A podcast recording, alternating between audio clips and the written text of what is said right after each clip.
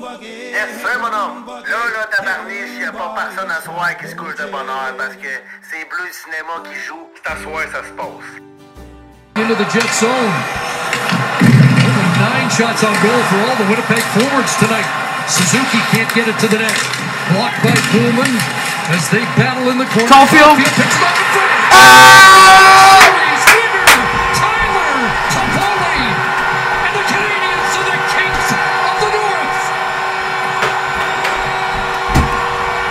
Un balayage!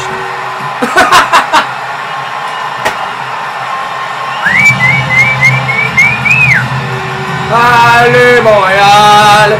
Allez, allez, allez, allez Montréal! Oh ouais! Wow! Quelle partie, quelle série! 4-0!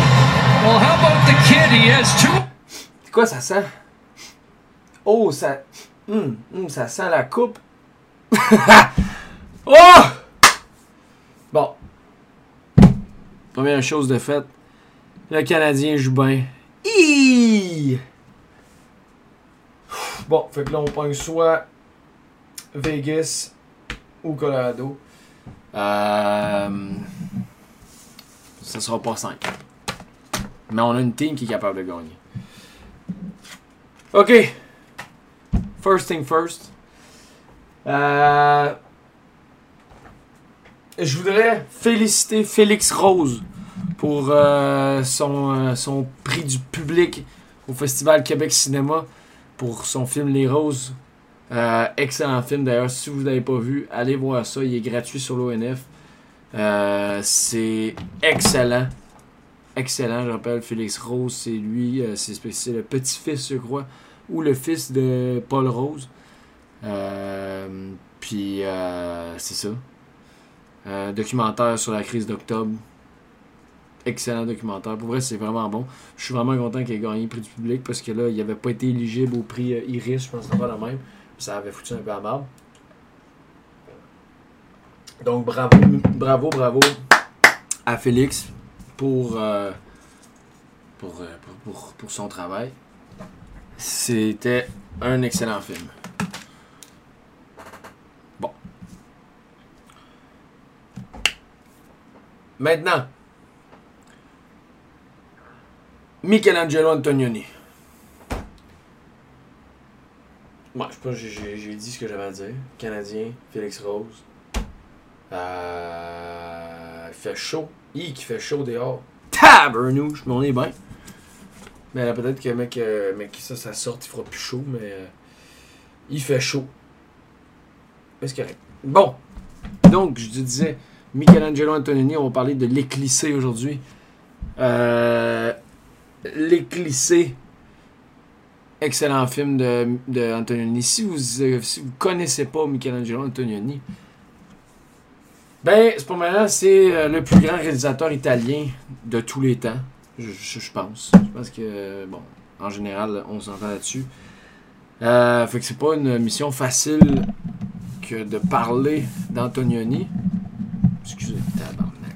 Excusez. Bon. Mais, euh, non, c'est ça. C'est un grand réalisateur. C'est pas facile d'en parler, mais là, je vais parler d'un film. Euh, ça serait plaisant de parler de plus qu'un de ses films, plus que c'est ses films qu'il a fait euh, avant les années 60, euh, même ses films qu'il a fait jusqu'à les années euh, 80, quat- peut-être 90 même. Euh, mais je connais mieux Antonioni post-1960 à partir de l'Aven- de l'Aventura. Puis euh, les films avant, je les ai pas toutes vus. euh, J'ai vu des bouts, mais ils sont durs à trouver. Euh, mais sont, sont clairement bons aussi. En fait, son œuvre est très grande puis euh, très riche.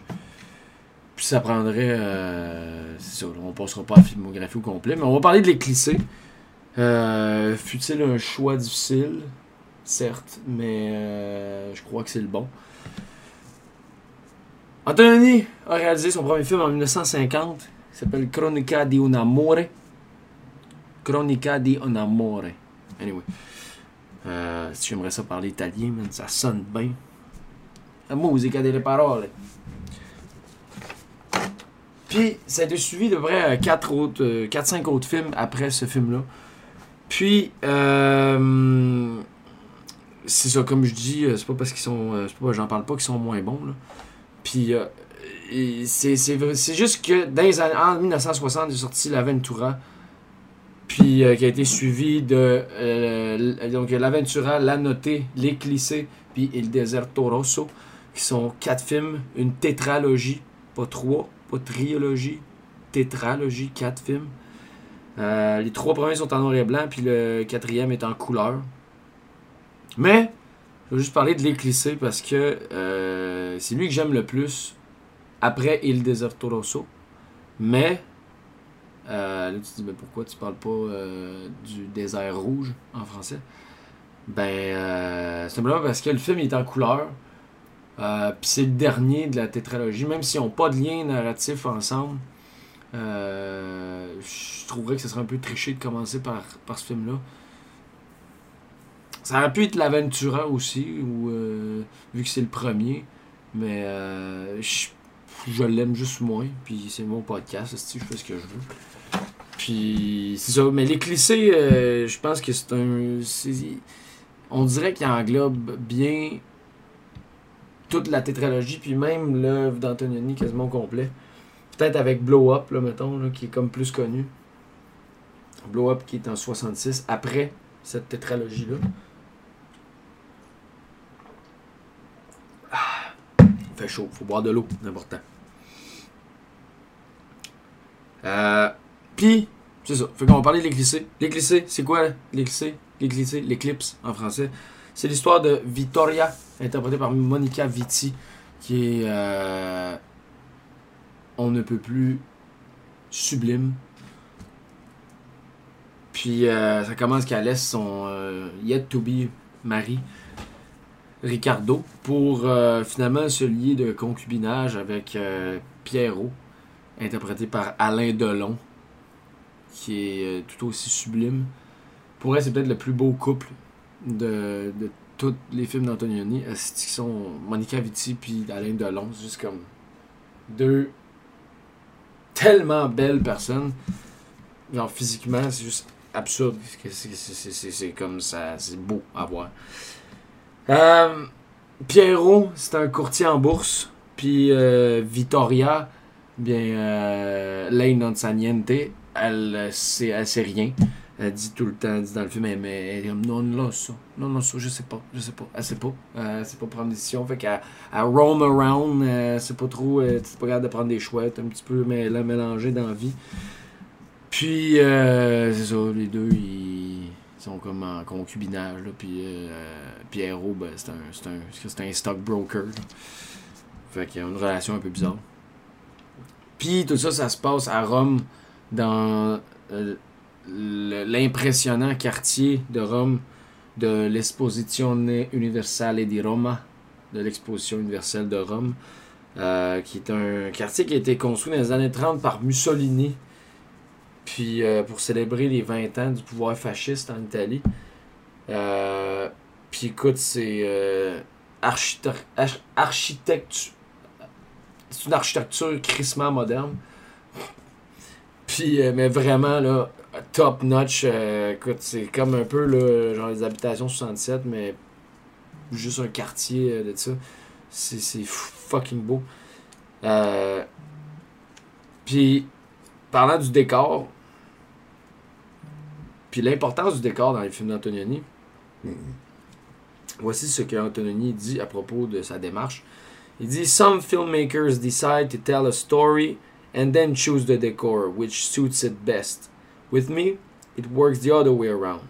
There's some landscape, some place where I want to shoot, and of that develop the themes of my films.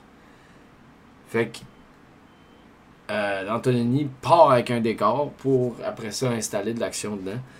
Euh, dans tous ses films, les, euh, les lieux sont très importants, sont, très euh, remplis de sens. C'est très pensé, c'est très calculé. Puis, euh, c'est ça, mais avant d'aller plus loin, je veux juste dire, parce que je vais pas trop parler, euh, ben, même là, là j'en parle pas trop, puis je veux je vais plus me concentrer sur l'aspect formel du film. Pas. Ben, ben, c'est ça. Pas parce que ça sert à rien de, parler du fond puis des thèmes puis tout. Mais euh, je pense que c'est juste le plus intéressant. Puis ça, ça, c'est là que le génie, surtout d'Antononi, est dans l'histoire du cinéma. C'est dans son innovation euh, technique, euh, formelle, esthétique. Euh, puis, c'est ça. Puis les thèmes, en même temps, c'est dans la tétralogie, puis à travers ces films, les, les, les, histoires, les, les, les, thèmes, les thématiques, bon, vont quand même tout faire du sens ensemble. C'est sûr que dans les clichés, il y a.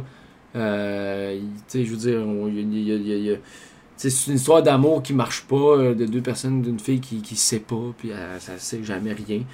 Euh, ça remet les valeurs, les, les, en question les valeurs du mariage, de, la société, un peu. Il y a même une critique du capitalisme, si j'ose dire, avec Pierrot qui est comme tout le temps à bourse, puis qui est tout le temps plein de téléphones, puis des affaires même.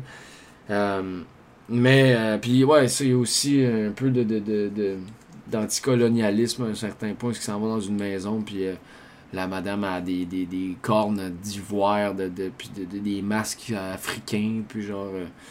Puis là, ils, se déguisent, ils ont des blackface, tu sais, puis genre, euh, ils, jouent à faire le noir, ils disent, dans le film.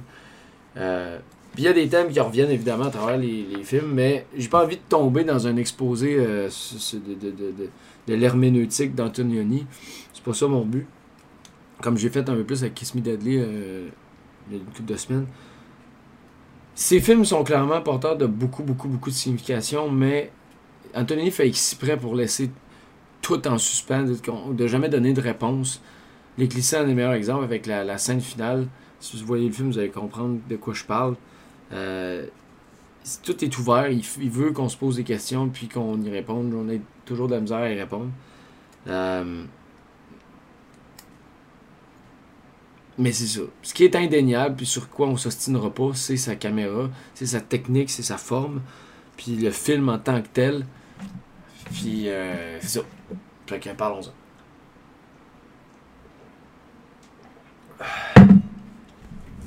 Donc, en gros, c'est quoi cette forme-là d'Antonioni? Antonioni, c'est du cinéma moderne. Très, très haut. Très, très, très haute forme de modernisme. À l'instar du décor dont je parlais au début. Euh, c'est important de garder ça en tête. Le mot modernisme. Euh, c'est ça. Antonini, c'est du haut. C'est du modernisme poussé. Puis, euh, tu sais, contrairement à d'autres euh, cinéastes de la même époque, là, comme Godard ou du monde qui, faisaient des films un peu. Déjà là, on commençait à avoir les premiers balbutiements du cinéma postmoderne, puis de, de, de l'ironie, des affaires un peu self-autoréférentielles, puis un deuxième niveau, puis de, jouer avec des avec les paramètres, mais d'une manière plus postmoderne. On pourrait dire euh, qu'il était proto-postmoderniste. Euh, Antonioni, c'est pas ça. C'est vraiment la branche du modernisme, puis on reste dedans, on amène ça loin. C'est vraiment l'innovation pour l'innovation. Euh, l'esthétique, euh, c'est ça. C'est du modernisme à son paroxysme. Puis, je pense qu'on peut, pour comprendre un peu pourquoi. Tu Antonioni il a appris à faire du cinéma avec les, néo, les néo-réalistes, genre avec Rossellini puis tout. Euh, c'est comme. c'est sûrement ça qui l'a amené quand il a commencé à filmer, à, à, faire un cinéma qui est très loin de la réalité, dans un sens, parce que c'est. C'est, c'est tellement calculé, c'est tellement léché que tout finit par sembler étranger. Tout a l'air un peu off, tu sais. Euh... Tu sais, la première séquence de l'éclissé, je pense que c'est genre 8 minutes. Non, peut-être pas autant. Ah, sérieux, c'est pas loin de ça, peut-être 10 minutes même. Euh, où on voit les personnages, puis c'est filmé. Il n'y a aucun champ contre champ, c'est tous des plans différents. Le personnage bouge à gauche un peu, trois pas après ça. Là, tout, tu vois que tout est mathématiquement prévu d'avance. Puis c'est excessivement carré comme cinéma. Y a pas, c'est pas très or- organique dans un sens. Mais euh, c'est ça, c'est monté pour que ce soit pas fluide aussi. Les, les, les, les, coupures, les transitions entre les plans sont, sont souvent faites sur des bases euh, euh, esthétiques plus que narratives. Des, des fois, il va. N'y a plus de. de les, les conventions de base n'existent plus dans Antonioni. Il va remanier tous les, les paramètres. Euh, puis c'est ça, c'est une démarche qui est absolument, absolument genre, complètement moderniste. C'est euh, l'innovation qui, qui intéresse Antonioni, c'est pas la. la, la- C'est ça. Tu sais, les clichés d'Antonioni, c'est dans la veine de l'année dernière à Marine Bad, puis euh, Orphée de Jean Cocteau. c'est des films vraiment comme. C'est des films qui ressemblent à rien d'autre. Il n'y a pas. Il a pas de y a pas de référence là-dedans, ça vient de nulle part, ça a été créé de toutes pièces. C'est vraiment du cinéma moderne. C'est du cinéma moderniste, c'est ça que c'est. Puis c'est ça qu'il faut retenir. Le mot modernisme, quand on parle d'Antonioni, c'est clairement ça. Euh, mais c'est bien beau comment il fait ça. C'est ça qu'on va voir. C'est ça qu'on va voir. C'est insane quand il fait chaud. J'ai arrêté la clim pendant. Ça fait. Je sais pas combien de temps que je tourne. Puis j'ai déjà chaud. J'ai déjà chaud. L'enfer. Visuellement, puisqu'on parle de la forme, comme j'ai dit, euh, Antonini va prioriser l'esthétique sur le narratif. Ah, Ça, c'est un, c'est un je pense, de ça. Il va prioriser l'esthétique au narratif. C'est ça qu'il faut dire. Il va préférer l'esthétique au narratif. Le plan va être beau ou pas, c'est selon, mais il va être beau avant de servir une continuité narrative. De toute façon, les films d'Antonini sont très peu organisés autour d'une intrigue précise. C'est souvent plus les, choses dans le film sont importantes. Euh, sans savoir où les choses s'en vont, c'est plus la chose en tant que telle qui est, qui est intéressante. Euh, on pourrait dire que les films d'Antonini sont faits en synchronie, sont pas faits en, dia- on- on- cherche pas à avancer terriblement dans, dans, des, films d'Antonini. C'est très. euh, ça creuse en même place, la, même chose pendant longtemps, puis il n'y a pas nécessairement de, point A, puis de point, de point de, départ, puis de point d'arrivée, tu. Souvent des fins ouvertes, fait que t'es souvent pris dans le néant à la fin des films, notamment dans les clichés, c'est peut-être le pire pour ça. Euh,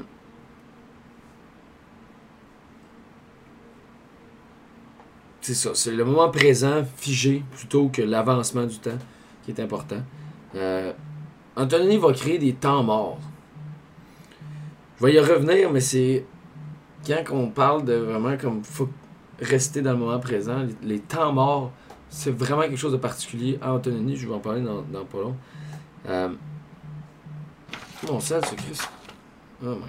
Il va créer des temps morts, c'est ça que je disais. Bon, excusez-moi, j'ai reçu un appel. Les clichés, c'est aussi extrêmement architectural. L'architecture, euh, c'est un élément omniprésent de tous ces films. euh, parce que euh, ça intéresse Anthony de filmer des bâtisses. Quand on parle de temps mort, filmer des bâtisses, c'est assez dead. C'est ça, il va, il va filmer des bâtiments, des compositions qui sont très géométriques. C'est extrêmement calculé, tu sais, c'est des, des plans fixes qui vont avoir l'air de des tableaux. Des fois, tu sais même pas c'est quoi tu regardes. Les, les échelles de grandeur sont. Tu sais pas si quelque chose est loin, si quelque chose est proche. Puis tu sais pas c'est quoi nécessairement, c'est juste un bout de bâtisse qui est filmé, puis c'est comme c'est tout carré, puis euh, c'est comme. euh, c'est ça. Puis tu sais, euh, je parlais du, du, du quartier dans lequel le film est tourné, c'est. Le quartier a une architecture excessivement moderne aussi. Puis euh, c'est ça, c'est très c'est bien important dans ces films. Puis j'ai parlé de transition aussi. Euh, il va jouer sur le trompe-l'œil des fois. Ça va créer des moments comme euh, ce que t'es juste mêlé. Notamment dans euh, à la fin du film, juste avant, juste, juste avant que la fin commence, il y a comme un. Dans les. les- les- la caméra, tu penses qu'elle est objective, mais non, finalement. Puis euh, je vais montrer deux extraits, un de- du film d'Éclissé, puis un autre de Blow Up.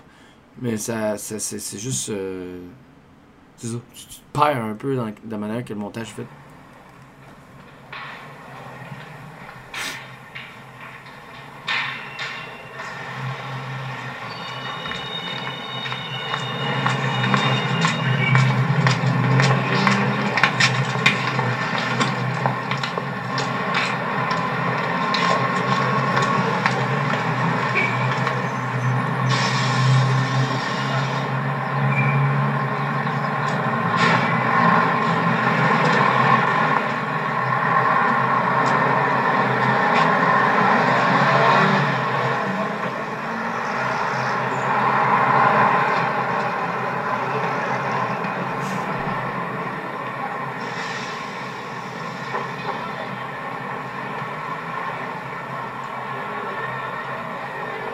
T'as vu?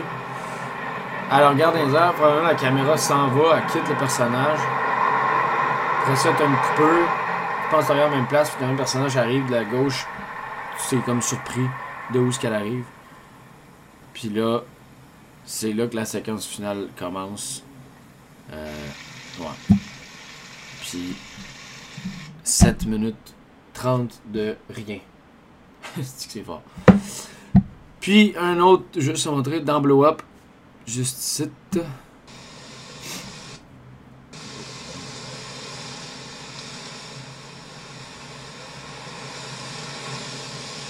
Il est revenu pour voir le corps qu'il avait photographié, le cadavre qu'il avait photographié la veille. Et là, on s'en un peu de l'histoire. Check ça. Regarde en haut. Tu penses que c'est un, point, un, plan objectif? Oh, non. Finalement, la caméra descend. Ça n'a pas rapport.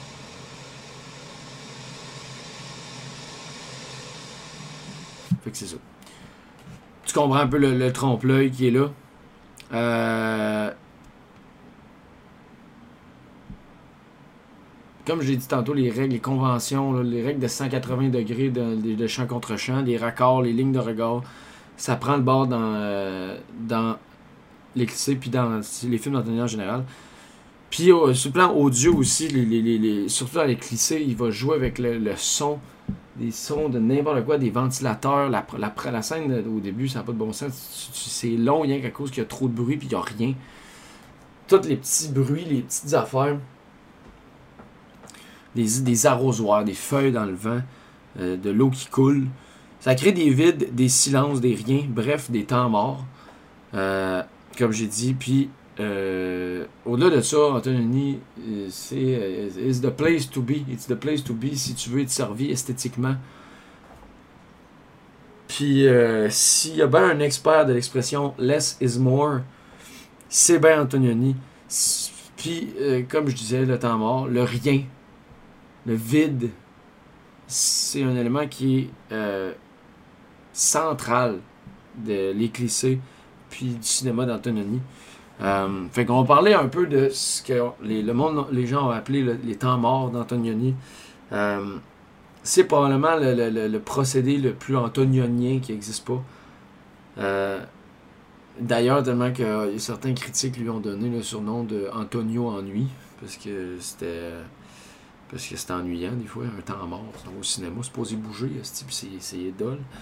Mais c'est pas dole, c'est ça qui est con, c'est comme c'est contemplatif en fait, c'est comme euh, certains films de Tarkovsky, tu sais.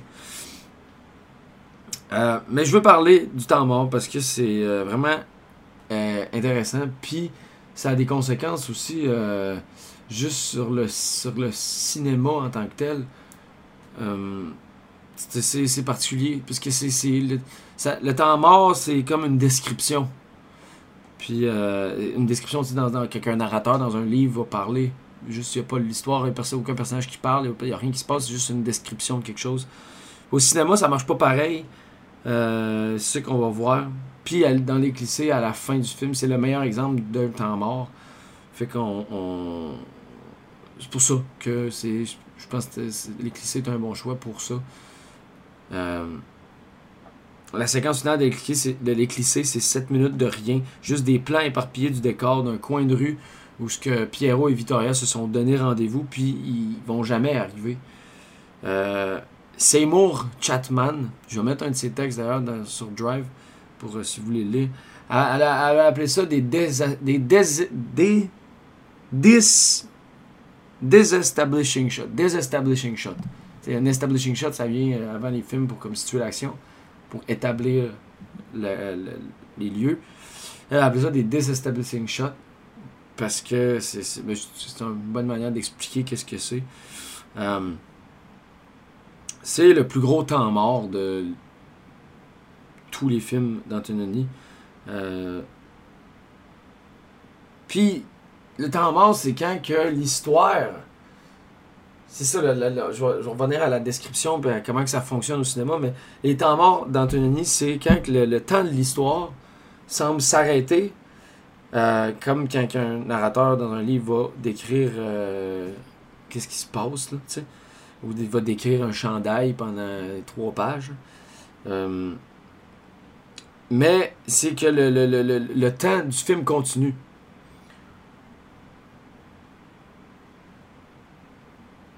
Ouais, c'est ça.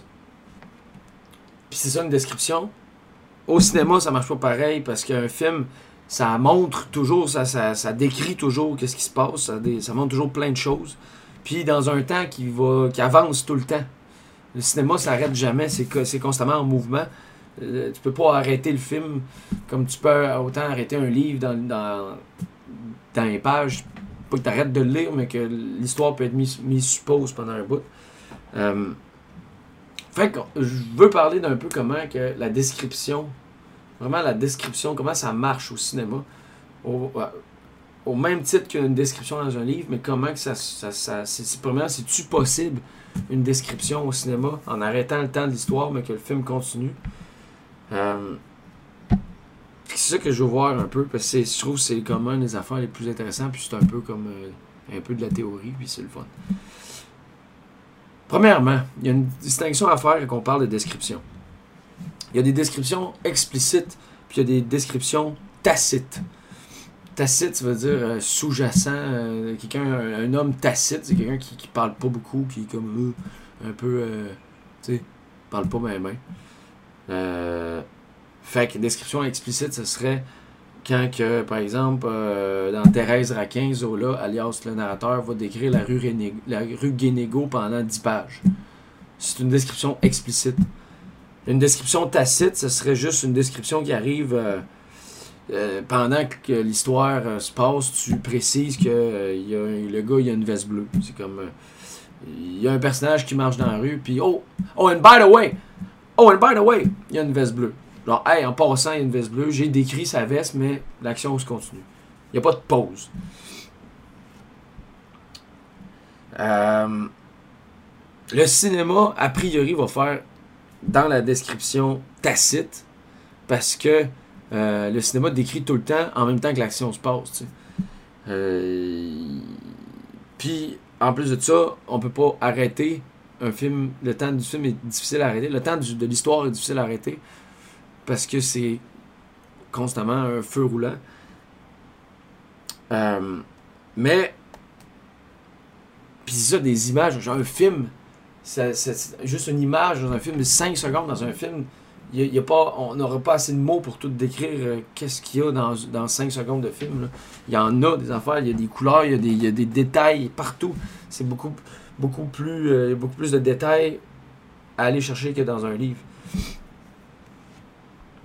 Euh, le gars du livre qui marche avec sa veste bleue dans un livre, euh, je peux juste dire euh, un homme vêtu d'une veste bleue marche dans la rue, puis on a tout compris. Mais dans un film, il va pas juste marcher dans la rue avec une veste bleue, il va aussi marcher dans un décor. Ça va peut-être être la nuit, le jour, sur un trottoir ou dans la rue où le gars il va avoir un certain âge, une certaine grandeur. Le- le- cinéma n'a pas besoin de s'arrêter pour décrire explicitement un moment d'histoire. Euh, c'est ça qui est bizarre, c'est que le, film offre des descriptions qui sont pleines, mais qui demeurent quand même tacites parce que c'est on pas, t'as pas besoin de mettre l'emphase sur rien, t'as pas besoin de t'arrêter, que tout est là, puis au final, on ne remarque pas tout anyway, tu. Euh,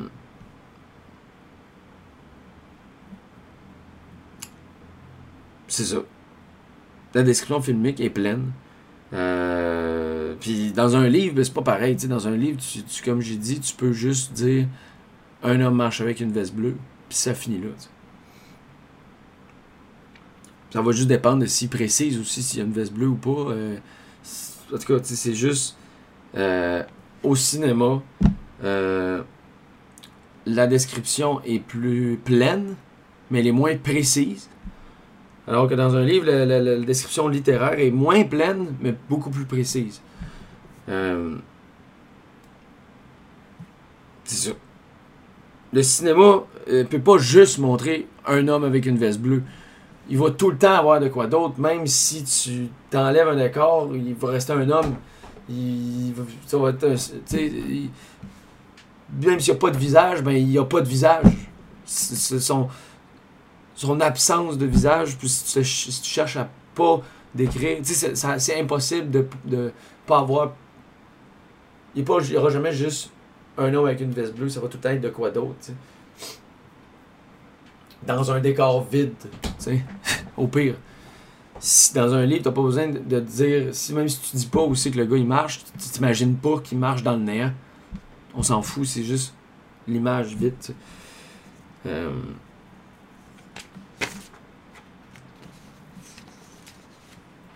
Puis, d'autre part, comme j'ai dit, le cinéma, euh, comparativement à un livre, avance constamment.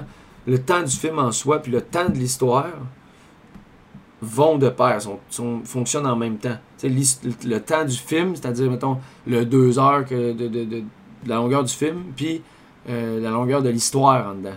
J'ai déjà parlé Fabiola, puis du Suzette. À un moment donné, le Fabiola, c'était l'histoire, puis le Suzette, c'était comme la manière que le film est construit, c'est-à-dire le film en tant que tel. Mais au demeurant, le, cinéma peut clairement euh, décrire, c'est clair. Je pense que c'est- évidemment, mais euh, c'est évidemment possible, mais euh, c'est juste pas la même manière.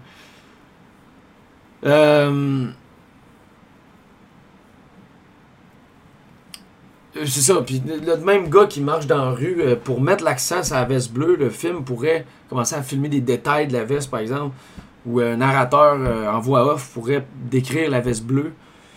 Euh, mais l'histoire continue quand le, temps de l'histoire continue tout le temps pareil. On s'arrête jamais. Euh, fait que est-ce que le cinéma peut arrêter le temps de l'histoire pour décrire la dite veste bleue?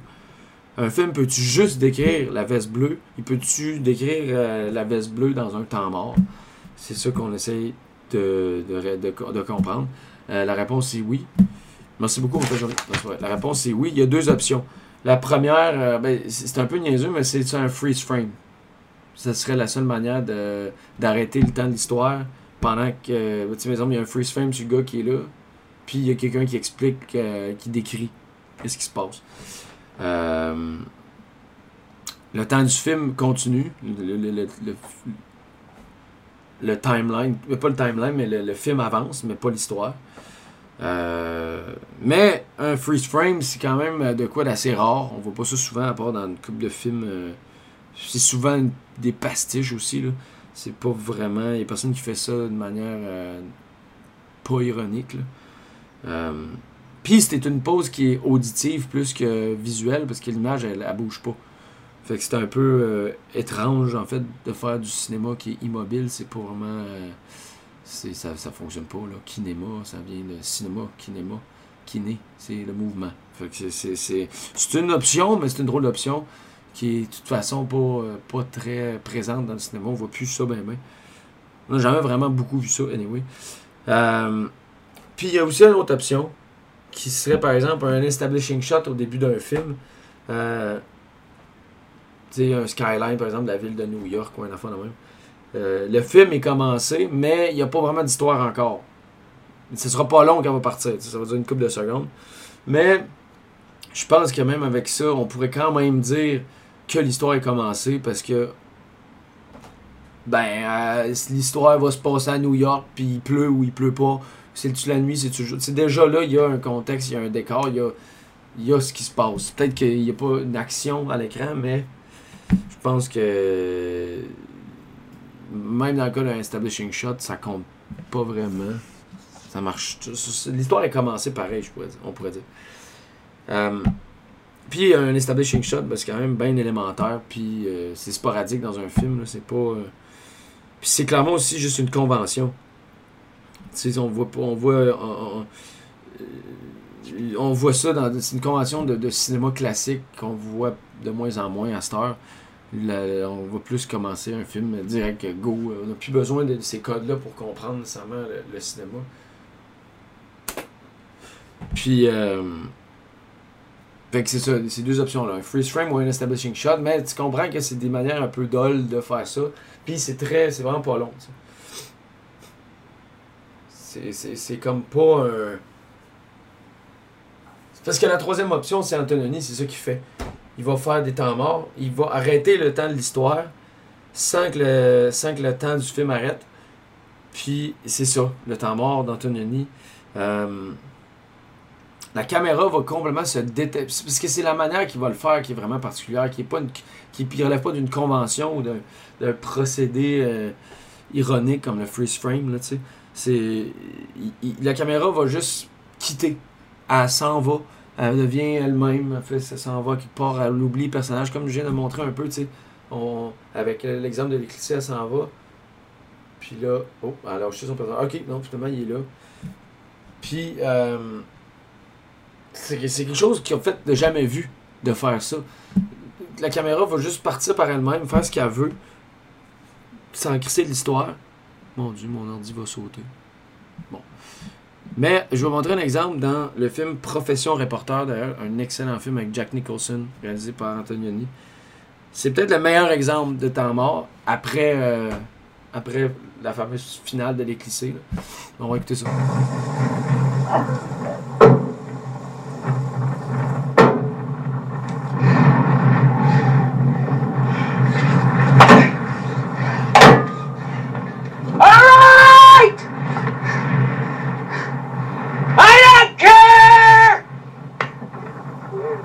Là.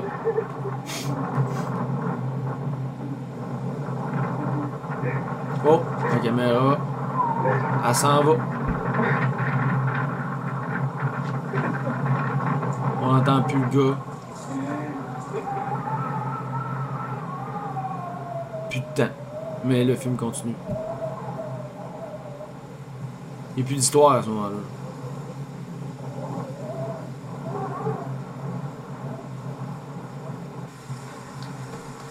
Un temps mort. Euh, je montrerai bien la fin de de l'église au complet, mais euh, fuck off, allez voir le film. Euh, Puis il y en a beaucoup aussi euh, dans. dans Il Deserto Rosso. où- mais il va faire ça à travers peu ses films, à travers tous ses films aussi. Il, va juste continuer de filmer, mettons, comme un 2-3 secondes de trop après que le monde ait quitté le cadre. Ça crée tout le temps des. C'est là que tu comprends que le cinéma d'Antonini sert pas les personnages, sert pas l'histoire, il sert juste lui-même. Euh, c'est du cinéma pour faire du cinéma. C'est pour ça que c'est très moderne. Euh, c'est ça. Dans l'éclissé, c'est le- le- l'entièreté de la séquence finale qui est un temps mort. L'histoire se termine euh, quand que Vittoria part de chez Pierrot, puis ils se sont donné rendez-vous, on se voit ce soir à 8h, euh, à même place. Puis euh, finalement, euh, fait juste filmer le coin de la rue, plein de petits bouts. Puis ils arriveront jamais. c'est juste malade. Puis d'ailleurs, euh, là-dessus, euh, Anthony disait de quoi d'intéressant par rapport à la manière qu'il crée les temps morts. Il disait When everything has been said, when the scene appears to be finished, there is what comes afterwards. It seems to me important to show the character back and front just at that moment, a gesture or an attitude that illuminates all that has happened and what results from it. So. The moment of greatest truth is what takes of greatest truth is what takes place after the actor's performance ends, but before his or her real life resumes. C'est comme C'est fou, c'est juste. C'est l'avant puis le après qu'il y a de l'action qui intéresse Antonioni, surtout le après. Euh, c'est ça, en gros, le génie d'Antonioni, c'est de faire. C'est de faire. C'est de faire tant avec rien. C'est de créer des vides, des vides qui sont pleins. C'est des absences qui sont très présentes. Les, absences deviennent quasiment palpables. Euh, ils viennent. euh, ils, sont, ils sont puissantes. C'est ça, qui est- qui est fou. Fait que les clichés, mesdames et messieurs, c'est, euh, c'était ça. C'était ça. C'est ça. C'est ça. C'est ça, c'est ça.